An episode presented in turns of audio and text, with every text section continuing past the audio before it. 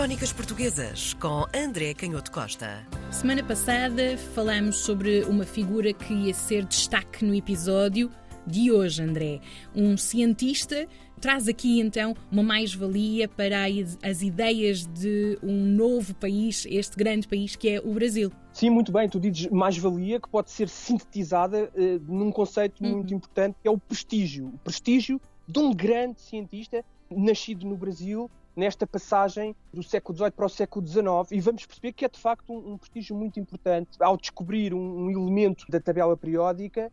A tabela periódica não tinha sido ainda inventada, mas estavam a descobrir-se esses elementos químicos e ele descobre um, um, mineral à época que será muito importante e inscreve assim o seu nome na história da ciência. Estamos a falar de José Bonifácio de Andrada e Silva. Ele nasceu em Santos, em 1763. Recordemos que 1763 é o ano em que a capital passa da Bahia para o Rio de Janeiro. E é no Rio de Janeiro que este José Bonifácio de Andrada e Silva vai completar os seus estudos. Ele é filho de uma família muito importante no Brasil, da região de, de, Santos. O pai dele foi provedor da fazenda, portanto era alguém ligado à, coroa de Portugal. Mas ele vem para a Universidade de Coimbra, como era normal nestes filhos da, da elite brasileira. Mas em Coimbra encontra um grande professor, o Domingos Vandelli, que é também um grande cientista. Ele estuda com o Domingos Vandelli História Natural, Química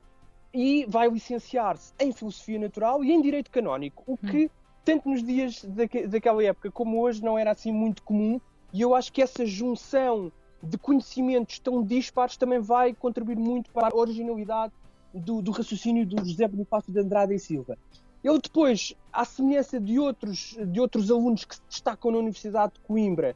é convidado a empreender aquilo que na época se chamavam as viagens filosóficas e vai percorrer toda a Europa onde estavam os grandes centros de, de evolução do pensamento científico. Havia claramente a consciência na corte de que Portugal já tinha perdido um bocadinho a carruagem e, portanto, para quem quisesse de facto formar-se do ponto de vista científico, era muito importante percorrer as principais capitais do pensamento científico, que era Paris, que era Londres, que eram algumas das grandes cidades na, na, Alemanha e na Escandinávia. E, portanto, o José Bonifácio de Andrade e Silva, também muito apoiado pelo Duque de Lafões, que tinha sido um grande entusiasta da Academia das Ciências em Lisboa. Ele vai, portanto, pela, Europa e vai contactar com alguns dos mais importantes cientistas da época, com um alemão chamado Werner, que foi muito importante para algumas das primeiras teorias geológicas sobre a formação dos minerais. E também, claro, ele terá sido colega do Humboldt, um grande cientista, um, inscrito o José Bonifácio de Andrade e Silva com o número 383 e um aluno muito assíduo às, às aulas de mineralogia. Mas é depois, quando vai para a Escandinávia, que ele de facto se destaca ao escrever um, diríamos nós hoje, um paper, no fundo, uma memória muito importante sobre 12 novos minerais, que é um artigo publicado em alemão em 1800 em Leipzig, onde ele vai pela primeira vez falar de uma pedra, a petalita, eh, o nome de origem grega vem de folha ou de pétala que tinha a ver com a constituição, algo quebradiça deste mineral, e do qual depois, mais tarde, a partir desta descrição do José Bonifácio de Andrade e Silva vai ser um, isolado através das experiências de outros cientistas, nomeadamente um,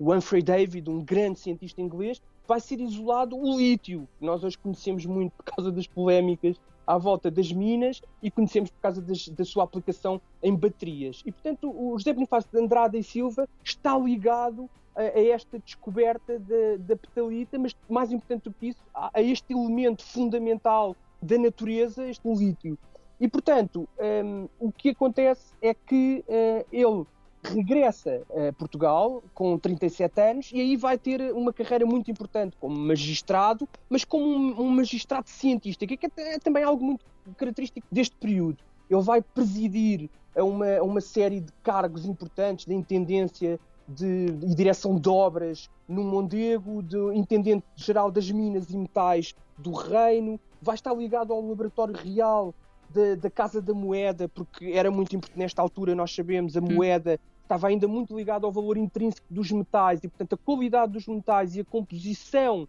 dos diferentes metais na constituição de uma determinada moeda era decisiva para o seu valor económico e para o seu prestígio internacional. E, portanto, o conhecimento científico tinha ainda esta ligação muito estreita com o valor da moeda. E também vai destacar-se como um soldado subido nos postos da hierarquia militar, eh, de major, depois como tenente, coronel, etc., nas invasões francesas, integrando o batalhão académico com muitos outros professores da Universidade de Coimbra. E quando chegamos, enfim, 1816, 1817, em que o conhecimento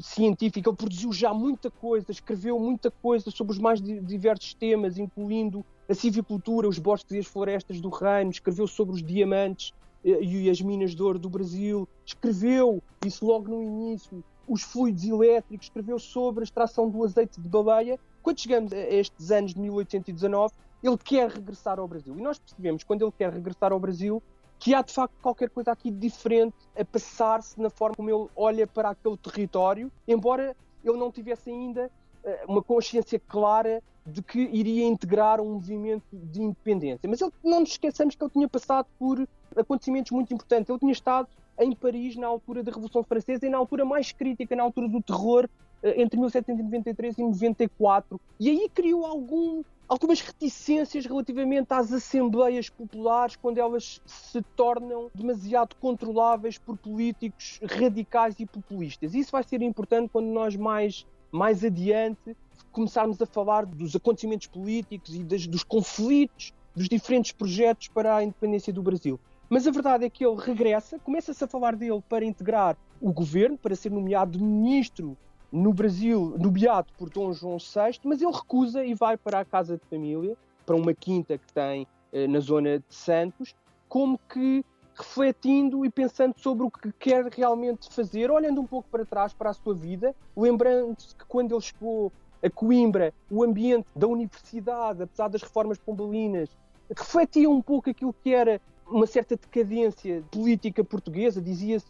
dir-se-á mais tarde, aliás, que não era com os princípios de Newton e com o sistema natural Linneu que se alcançavam as mitras, ou seja, os lugares de bispo, os conselhos, os tribunais e as secretarias, o que significava que havia um problema claramente entre o conhecimento científico em Portugal e a competência política, e depois ele dirá, numa das memórias que escreve para a Academia das Ciências de Lisboa, num discurso que fará na Academia das Ciências de Lisboa, eh, ousarei dizer contra o obscurantismo de algumas toupeiras que não podem suportar a luz. E eventualmente estas toupeiras quem ele estava a falar, embora as suas ideias tenham sido também muitas vezes moderadas, ele tenha assumido uma postura algo conservadora face a, a, movimentos mais radicais da independência uh, brasileira, mas a verdade é que ele iria formar involuntariamente uma grande